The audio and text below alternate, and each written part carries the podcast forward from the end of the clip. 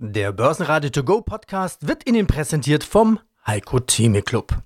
Werden Sie Mitglied im Heiko Theme Club. heiko-theme.de Börsenradio Network AG Marktbericht Der Markt kommt etwas verschlafen aus dem Wochenende.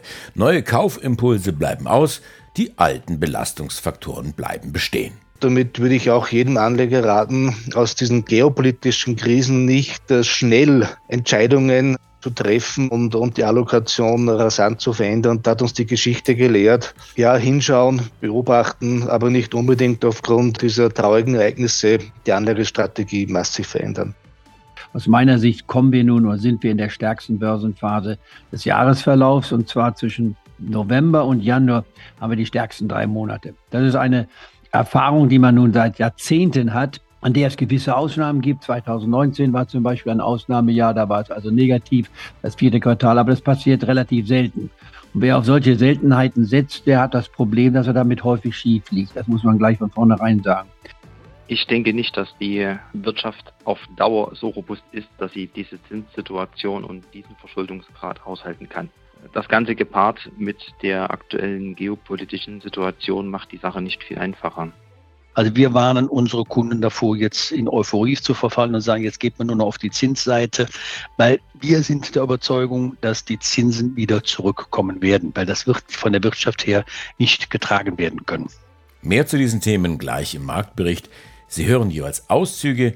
Die kompletten Interviews gibt's in der App oder auf börsenradio.de.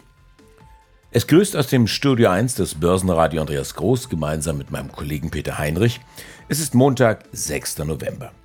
Die Hoffnung auf fallende Zinsen hat ihre Wirkung wieder einmal aufgebraucht und die Hoffnung auf eine Jahresendrallye hat ihre Wirkung noch nicht so richtig entfaltet. Bleibt also der meist bange Blick auf die Kriege in Nahost und in ganz Nahost auch Impulse von der Wall Street bleiben zunächst aus. Die Schlusskurse in Frankfurt am Montag, DAX verliert 0,4 Prozent, 15.136 Punkte. Beim MDAX das Minus deutlicher 0,9 Prozent und der Schlusskurs 24.909 Punkte. Heiko Thieme, globale Anlagestratege, diesmal übrigens aus Cambridge, England. Und aus dem Börsenradiostudio aus Deutschland, Bayreuth, Peter Heinrich. Ja, du hattest letzte Woche recht. Die Weihnachtsrallye hast du angekündigt und dann kamen gleich zwei Punkte zusammen. Einmal das richtige Datum und einmal der richtige Kurs. Ist das jetzt wirklich die Weihnachtsrallye oder die Jahresendrallye? Wie wollen wir sie nennen? Beides kann man nennen. Das ist ein Synonym, aber das generelle heißt, gehen wir nach oben, stehen wir höher am Jahresende, als wir heute sind. Und äh, die Antwort heißt bei mir ein uneingeschränktes Ja. Die Einschränkung bringe ich dennoch hinterher, was anders sein könnte. Aber aus meiner Sicht kommen wir nun oder sind wir in der stärksten Börsenphase des Jahresverlaufs. Und zwar zwischen November und Januar haben wir die stärksten drei Monate. Das ist eine Erfahrung, die man nun seit Jahrzehnten hat an der es gewisse Ausnahmen gibt. 2019 war zum Beispiel ein Ausnahmejahr, da war es also negativ, das vierte Quartal, aber das passiert relativ selten. Und wer auf solche Seltenheiten setzt, der hat das Problem, dass er damit häufig schief liegt. Das muss man gleich von vornherein sagen. Wir sind in einer Hosse, um wieder auf die fundamentale Grundbasis zurückzukommen oder den Überblick zu kommen, die im September vergangenen Jahres anfing. Also nicht dieses Jahr, sondern im vergangenen Jahr, als der DAX-Index die 12.000 Marke knapp unterschritt. In Anführungszeichen, in Klammern darf ich wieder sagen, haben wir auch genau so vorher projiziert gehabt. Ich war in unseren Diskussionen im August, im Juli, September vergangenen Jahres hatte ich gesagt, dass wir könnten die Tiefstände sehen, knapp unter der 12.000 Marke und beim Dow Jones knapp unter 29.000. Ohne uns auf die Schulter klopfen zu wollen, nur für mich immer wichtig, die Vergangenheit zu zitieren, weil man dann sowohl Schieflagen als auch positive Aspekte mit objektiv hineinnehmen sollte, um anschließend eine glaubhafte oder fragliche Prognose zu machen. Die Industrie in Deutschland hat mehr Aufträge erhalten als erwartet. Allerdings wurde die Zahl aus dem August deutlich nach unten korrigiert. Was aussieht wie ein statistisches Nullsummenspiel, wird auch an der Börse so quittiert. Mein Name ist Alois Wögerbauer und ich bin in der Geschäftsführung der Banken General Investment Gesellschaft in Linz. Aus dem Studio 1 des Börsenradio grüßt Andi Groß. Schönen guten Morgen. Starten wir gemeinsam nicht nur in die neue Woche, sondern auch in dieses Interview. So ein bisschen menschliche und Börsenpsychologie vielleicht zu Anfang. Die aktuelle Krise ist ja immer die größte. Bezogen jetzt auf die globalen Krisen momentan ist ja der Krieg im Nahen Osten auf allen Titelseiten. Und dieser andere Krieg, der Krieg in der Ukraine, der findet zumindest medial kaum noch statt. Was bedeutet das jetzt, um den Bogen zu drehen in Richtung Börse? Was bedeutet das jetzt für die Strategien unter den Anlegern? Werbung. Sie wollen sich mehr bewegen und gesünder leben, aber auch häufiger entspannen? Die App TK Coach unterstützt Sie dabei. Mit kurzen Übungen für die bewegte Pause oder den 8-Minuten-Workouts mit Olympiasieger Fabian Hambüchen. Finden Sie Ihre innere Mitte dank einer Runde Anti-Stress-Yoga oder mit vielen kurzen Atem- und Entspannungsübungen. Das alles und noch viel mehr in der App TK Coach. Jetzt einen Monat lang testen. Für TK-Versicherte kostenlos. Werbung Ende. Ich glaube, es ist eher ein Grundsatzthema. Man kann ja 20 oder 30 oder, oder auch 50 Jahre zurückgehen. Es ist selten klar möglich, aus diesen geopolitischen Krisen nachhaltige Anlagestrategien abzuleiten. Erstens, weil die Prognose, wie es weitergeht, in der Regel sehr schwierig ist. Und zweitens, weil auch der Einfluss auf die globale Weltwirtschaft auch ja nicht immer so eins zu eins berechenbar ist. Das heißt, es tritt dann immer ein gewisser Gewöhnungseffekt auch ein. Das ist auch gut so, ohne, ohne auch nur annähernd irgendeine Tragik zu relativieren.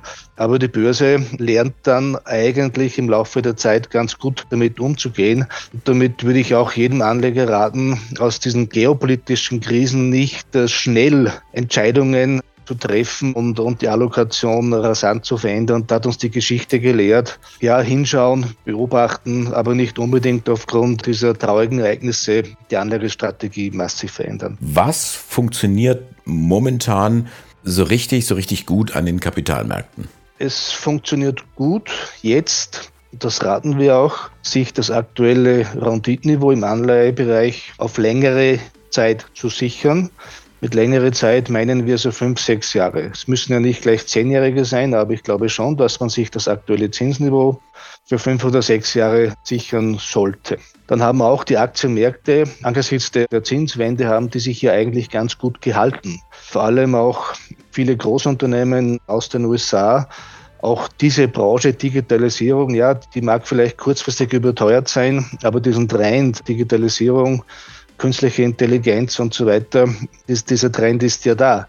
Ähnliches, auch wenn es jetzt eine Enttäuschung war, in vielen Detailsegmenten, ist der Bereich Energiewende. Auch das Thema findet ja statt. Die Frage ist, ob die Zeitachse nicht etwas zu optimistisch ist. Das, das mag schon sein. Das heißt, es gibt schon jetzt in der Portfoliokonstruktion eigentlich für uns wieder eine gute Zeit, weil wir wieder Portfolios bauen können, wo wir das gesamte Klavier spielen können. Das war ja oft jahrelang nicht der Fall und zuletzt, was uns auch freut, weil wir auch hier eigentlich immer engagiert sind, zuletzt hat sogar Gold in Euro betrachtet sich auf Höchststandsniveau bewegt.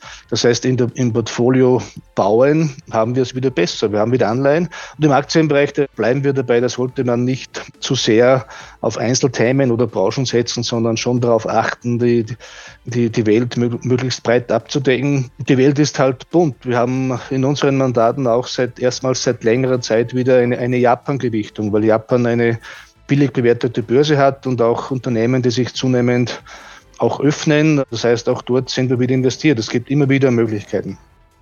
Aus der gebeutelten Chemiebranche kommen zwei Meldungen. Merck will nochmal 90 Millionen Euro auf der Personalseite sparen und Lanxess ist so ganz ohne Success unterwegs und schiebt noch einmal eine Gewinnwarnung in den Markt. 6% Minus für diese Aktie. Dagegen nimmt Ryanair Kurs auf ein Rekordjahr. 5% plus für die Aktie der Budget Airline mit der goldenen Harfe am Heck. Schönen guten Morgen, mein Name ist Roman Korewitsch. Ich bin der Berater des Fonds Deutsche Aktiensystem, lebe in Fulda und habe einen Sohn. Ja, okay, gehen wir auf den Fonds ein. Deutsche Aktien mit System. Du sagst, du kaufst die starken aus den großen Vierer-Pack Deutschland sozusagen. Alles, was mit DAX zu tun hat. DAX, SDAX, MDAX, den DAX selber. Und wer fehlt noch? Der Tech-DAX natürlich. Ja, genau. Was sind denn die starken? Also wie definiert ihr das? Ja, über den Kurs. Das defin also anders gesagt, das definieren nicht wir, das definieren die anderen Marktteilnehmer. Also wir lassen uns die Arbeit abnehmen. Also wir sagen ja immer, das sind die großen Haifische. Die großen Investmentbanken mit ihren ganzen Research-Teams und andere Kapitalverwaltungsgesellschaften, das sind sozusagen die Haie, die sich dann eben bei den Aktien positionieren, die sie für spannend finden. Und wir sind so eine Art Lotsenfisch, ja, der sich einfach an den Hai dranhängt. Ne? Und wenn der halt ein, sagen wir mal, ein riesen Beutestück abgreift, dann fällt ja immer ein Stück Fleisch ab und das nehmen wir dann halt mit. Von daher, wir sind nie ganz unten dabei. Wir müssen eben warten, bis die sich bewegen. Und wenn die sich erfolgreich bewegt haben, dann hängen wir uns einfach dran. Das ist so die Idee, die dahinter steckt. Welche Kriterien gelten da eigentlich? Nur der Kurs? Ja, der Kurs. Der Kurs muss ein neues Jahreshoch generieren. Dann steigen wir ein. So einfach kann die Welt sein. Ja gut, momentan ist es ja nicht ganz so einfach, weil wir natürlich mit den Problemen, die ich ja gerade geschildert habe, ja auch zu kämpfen haben. Das heißt, wir haben starke Aktien. Nehmen wir mal eine Siemens Energy, die war vor ein paar Wochen, war die ja noch bei 25 oder 24 Euro. Und da ist nichts mit Zukunft eingepreist. Jetzt sind wir nämlich gewesen bei, ich weiß nicht, sechs. Also irgend sowas, ja. 7,35 also, war meine letzte Wahrnehmung. Ja, wie auch immer. Also wo, wo, war da die erfolgreiche Einpreisung der Börse? Die gab es einfach nicht. Man hat gefeiert, man hat gejubelt, ja, dann ist die Aktie eben von, ich glaube, 24, sage ich jetzt mal im Hoch, vielleicht war es ein Tacken höher, auf 14 geklatscht. Da mussten wir dann verkaufen. Jetzt im Nachhinein kann man sagen, gut, zum Glück hat der Stop gewirkt, auch wenn er natürlich sehr schmerzhaft war zu dem Zeitpunkt, weil die Aktie hat sich ja nachher nochmal mehr als halbiert. So ist es bei vielen Aktien. Also es ist nicht nicht so, wie wir das wahrnehmen, dass der DAX immer gestiegen ist und alles ist toll, sondern es sind halt viele, viele Aktien. Ich meine, schauen wir uns aus dem DAX Sartorius an. Ich meine, die ist einfach kollabiert. S-DAX gibt es da noch viel schlimmere Sachen. SecuNet Security, die ist von 600 jetzt gefallen auf, auf ich glaube 100 war die. Ich meine, das sind gigantische Bewegungen, wo ich einfach sagen würde, warum hat die Börse das nicht eingepreist? Wo sind die Marken? Warum machen die das nicht? Ja, weil es einfach schwierig ist. Wenn man natürlich sich positiv adjustiert, also irgendwie muss man sich ja aufstellen, man muss ja irgendeine Erwartungshaltung haben. Wie gesagt, ein Zins, wie sehen die Gewinne aus? Wenn man sich dann natürlich verkalkuliert hat, dann hat man natürlich viel zu viel bezahlt. Ne? Gut, das ist das Problem, aber die Frage ist natürlich dann auch, ob das System, das ihr fahrt, vielleicht ein Update braucht. Noch ein Kriterium. Nein, das glaube ich persönlich nicht. Das ist jetzt eben eine Phase, aber wenn man sich es über längere Zeiträume anguckt, dann funktioniert das ja. Das ist ja wie äh, Value-Investoren. Value-Investoren haben ja auch fünf, sechs Jahre gehabt, wo es richtig schwer war. Und da hat ja auch niemand gesagt, oh, Value ist der letzte Mist, ja, sondern man hat einfach gesagt, gut, das ist jetzt eben eine Phase, da ist eben Growth, ist halt, funktioniert in Anführungszeichen besser oder ist beliebter oder was auch immer. Und so ähnlich ist das bei uns auch, ja. Das heißt, wir müssen einfach schauen in den schwierigen Phasen, dass wir nicht so viel Geld verlieren, dass wir einfach am Ball bleiben, dass wir eben, wenn mal eine gute Phase kommt, und das kann man ja aus der Historie sehen, ja, dann verdient der Fonds ja auch überproportional, ja und der Anleger ja dann mit und dann, und dann holt man das wieder auf.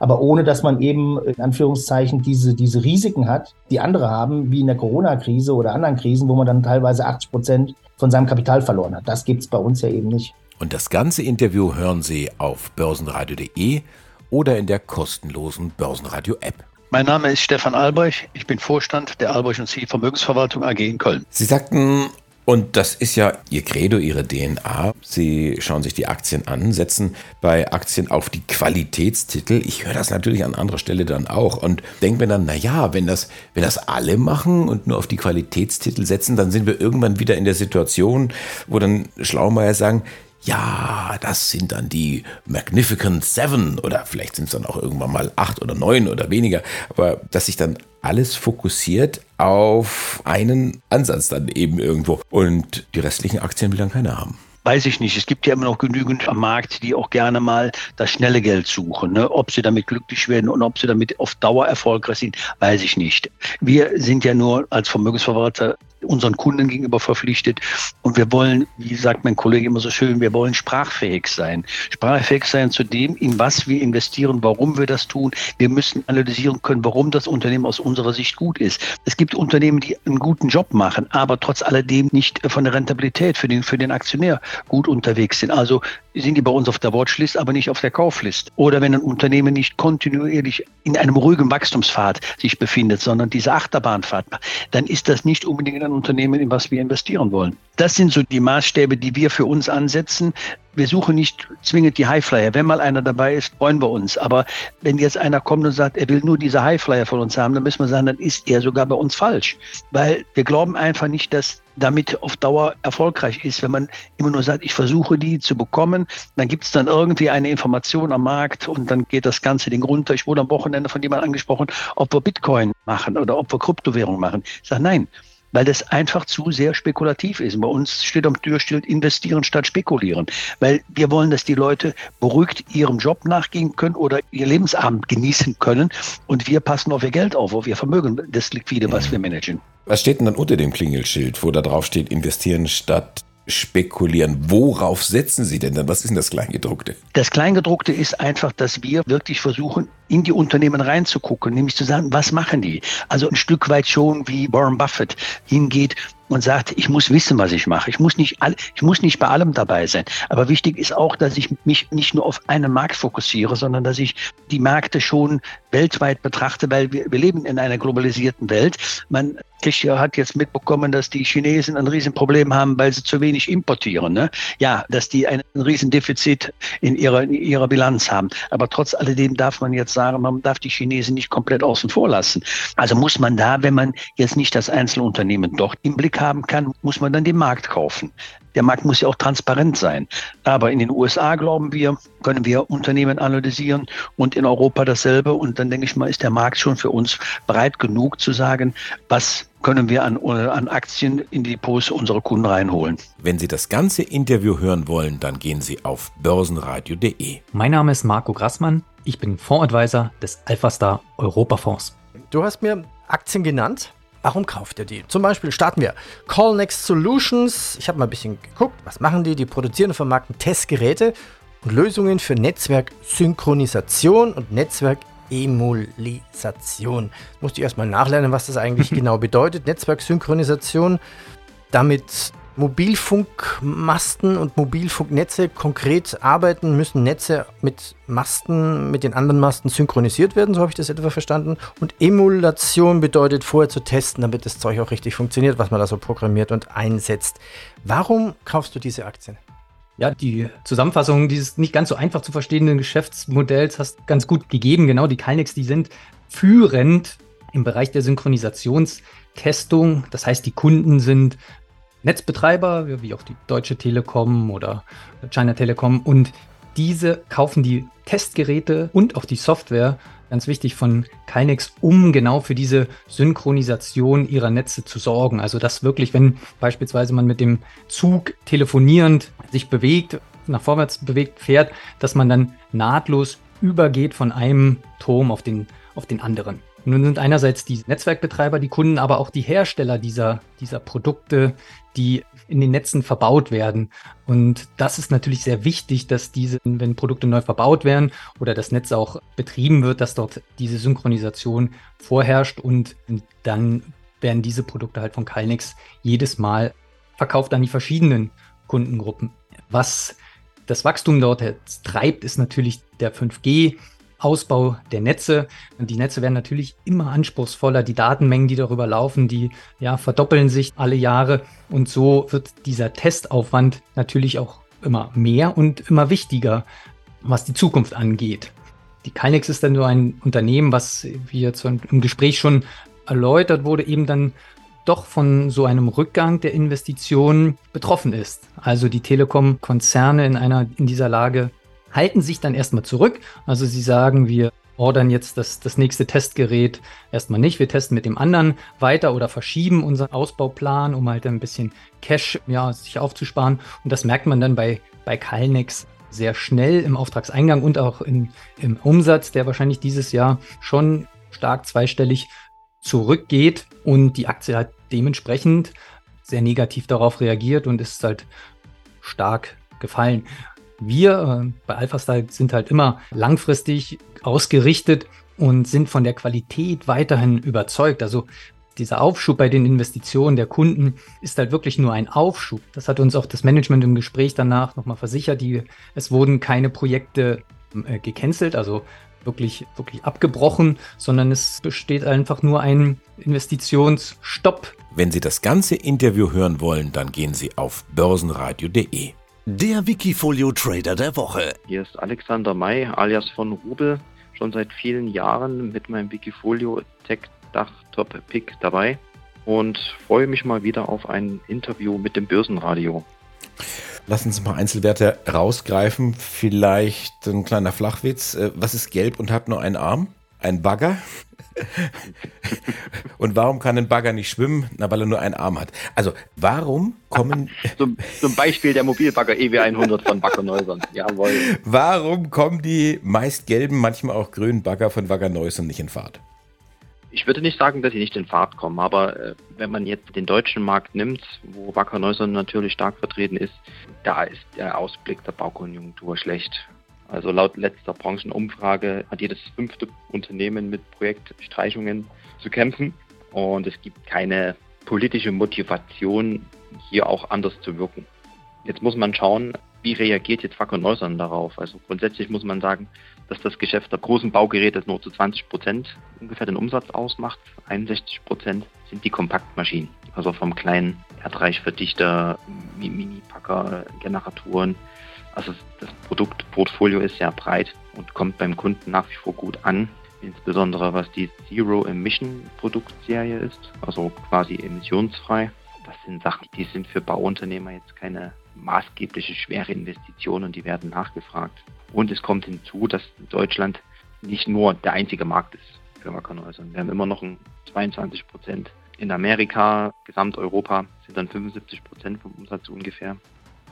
Und man rechnet jetzt mit einem mauen Jahr 2024. Aber die Firma an sich ist meiner Meinung nach gut aufgestellt.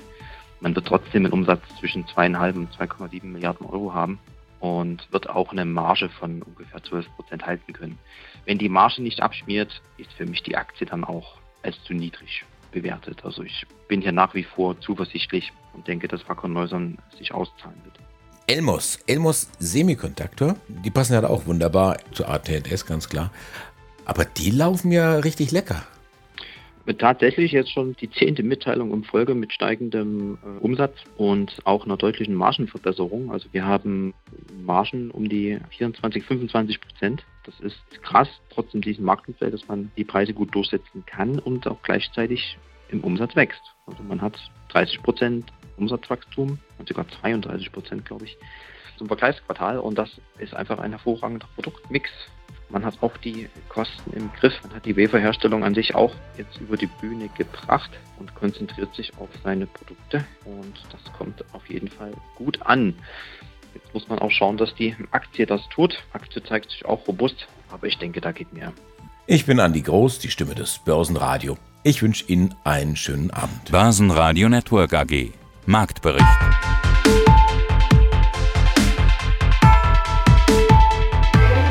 Das Börsenradio Nummer 1. Börsenradio Network AG. Der Börsenradio To Go Podcast wurde Ihnen präsentiert vom Heiko Theme Club. Werden Sie Mitglied im Heiko Theme Club. heiko-theme.de